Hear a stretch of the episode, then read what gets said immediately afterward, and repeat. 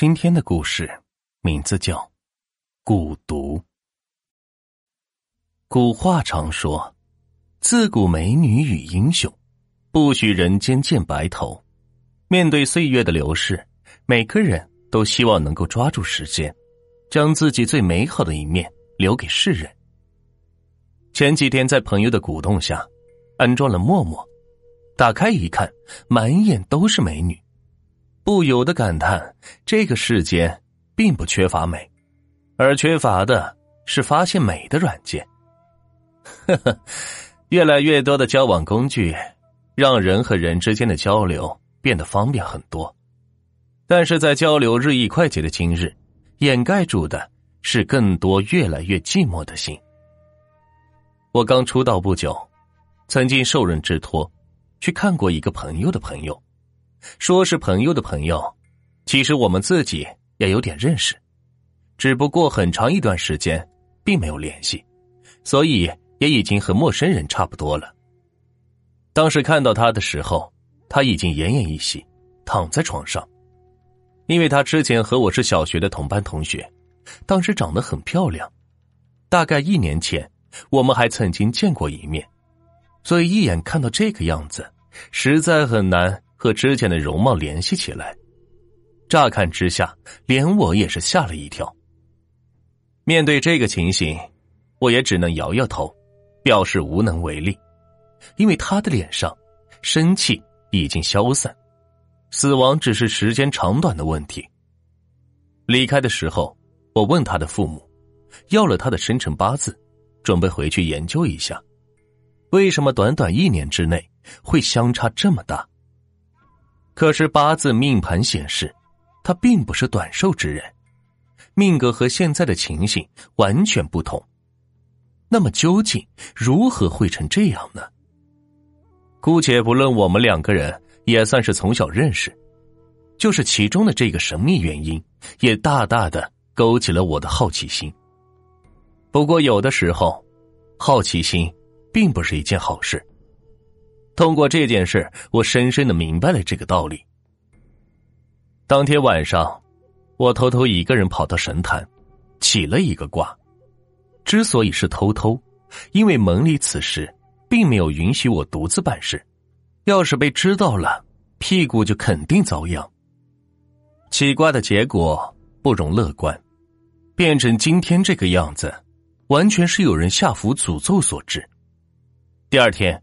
我就把这个结果告诉了我中间的那个朋友，这件事可能还有蹊跷，有可能的话安排我再见一面。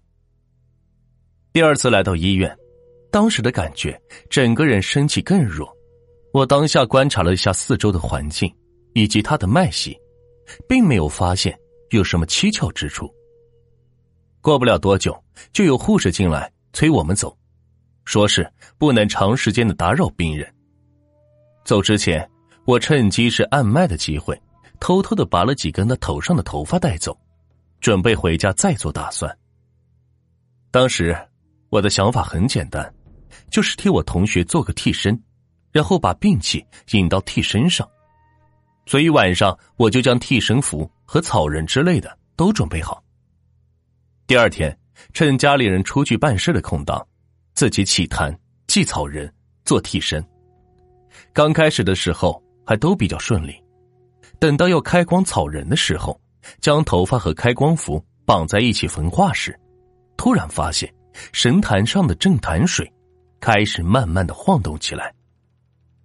在我们这一派中，坛上的这款正坛水有着至关重要的作用，甚至于有人曾经说过“有水即有坛，无水难成坛”的俗语。正潭水晃动着，就代表着有外邪的入侵，或者是邪师的放法。这一点我始料未及。等我反应过来的时候，已经是两眼一黑。再次睁开眼睛的时候，我已经是躺在了自己的床上了。我的床边是我的大伯和我的爷爷。我刚想说话，我大伯就劈头盖脸的骂了起来。好在我爷爷在。没说几句，就让我大伯闭嘴，只是怪我半桶水就学别人多管闲事。原来我当时替草人开光时，突然引得外邪入侵，好在自家神明及时搭救，所以也只是昏睡了过去而已。不然的话，邪咒进入体内就麻烦了。但是我将所做的步骤一步一步的讲给爷爷听，并无不妥，都是做足功课的。那究竟是什么原因会变成这个样子呢？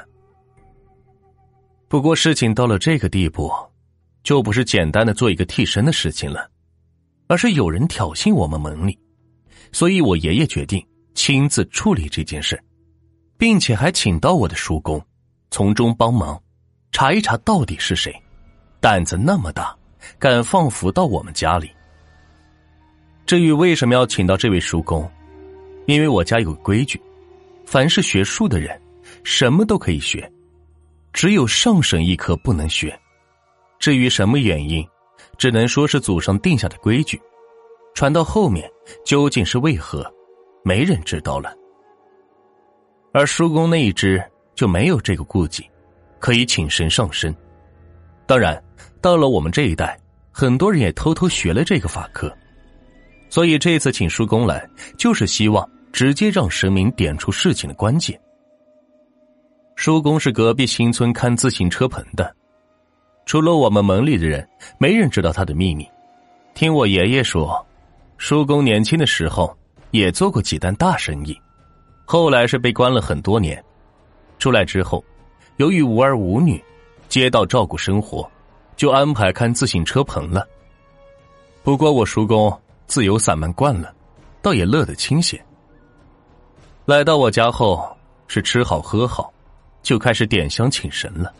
叔公请的神是我们家坛上一位很特殊的神明，不会开口，只能以笔代言，但对于追查邪病和催旺桃花，有一套独特的法门。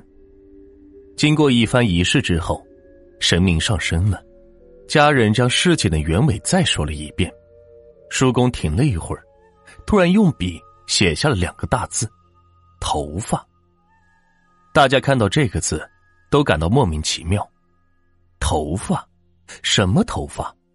还想继续问下去，叔公只是淡淡的说：“走了。”于是大家就围绕着这个头发开始研究起来。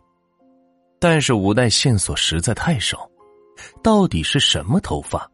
大家还是没有研究出来。突然，我想到了一个地方，我做替身的时候。里面有放有我同学的头发，爷爷听我这么一说，立马把当时用火烧了的符和头发的灰烬拿来。不过因为经过火烧，很难看出的头发有什么问题。我叔公看了，倒是不慌不忙，拿来了一碗水，将灰烬倒入水中，从自己的包里是拿出一根针。大家都搞不懂他要做什么，紧接着，叔公就用针。将自己的指头戳破，然后滴血到水里，混合着灰烬，嘴里是喃喃的不知念着些什么。一边的爷爷脸色却大变，对我叔公说：“下三毛的法术你也学？”叔公头都没有抬，好像并不将这一事情当成一回事。而这个时候，碗里的水却开始起了变化。血融合到了灰烬里，沉到碗底，表面的水上却浮起了一小坨油状的东西。没错了，尸油。叔公抬头看了看我爷爷，事情都搞明白了。那个女孩子不但被人下了咒，还吃了蛊毒，蛊毒慢慢的累积在了头发上，而侄孙取头发回来做替身。这头发一烧，蛊毒就散发出来，引动下周的符鬼，以为有人要破法，自然就冲过来找我侄孙了。